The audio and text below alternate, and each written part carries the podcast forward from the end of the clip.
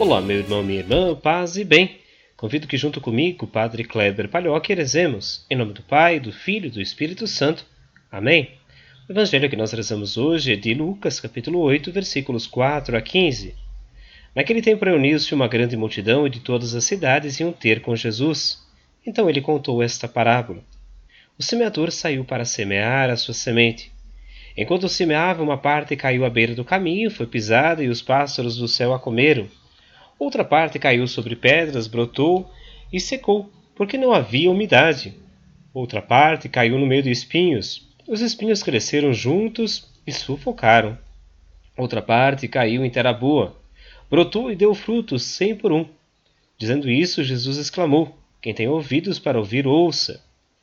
Os discípulos lhe perguntaram o significado desta parábola. Jesus respondeu: A vós foi dado conhecer os mistérios do reino de Deus mas os outros só por meio de parábolas, para que olhando não vejam e ouvindo não compreendam.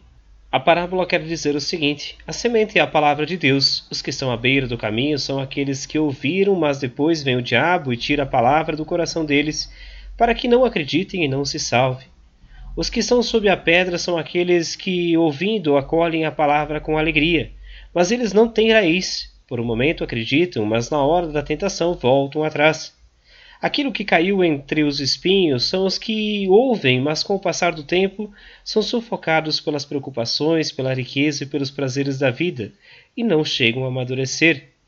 E o que caiu em terra boa são aqueles que, ouvindo com um coração bom e generoso, conservam a palavra e dão fruto na perseverança. Palavra da salvação. Glória a vós, Senhor. O Senhor fez em mim maravilha.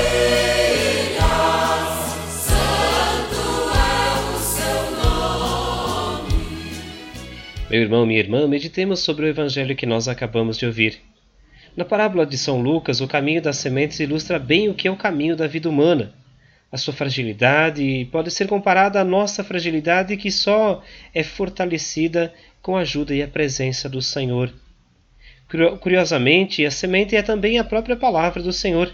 Ela precisa ser acolhida por bons corações, para que estejam abertos e férteis ao que ela traz produzindo frutos de vida nova e que permaneçam. Assim como a palavra de Paulo, Timóteo, todos aqueles que passaram e apontaram os seus caminhos, assim também precisamos testemunhar o nome do Senhor entre as nações ao nosso redor. Sermos nós sementes desta palavra que guia e que transforma o mundo. Rezemos. Ave Maria, cheia de graça, o Senhor é convosco. Bendita sois vós entre as mulheres e bendito é o fruto do vosso ventre, Jesus. Santa Maria, Mãe de Deus, rogai por nós, pecadores, agora e na hora de nossa morte. Amém. Que o Senhor bom Deus te abençoe, guarde e proteja, Ele que é Pai, Filho e Espírito Santo. Amém. Um ótimo final de semana.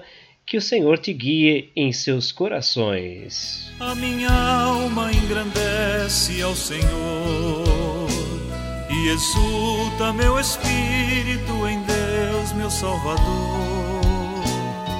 Os olhos na humildade de sua serva, glória avante toda a terra cantará os meus louvores.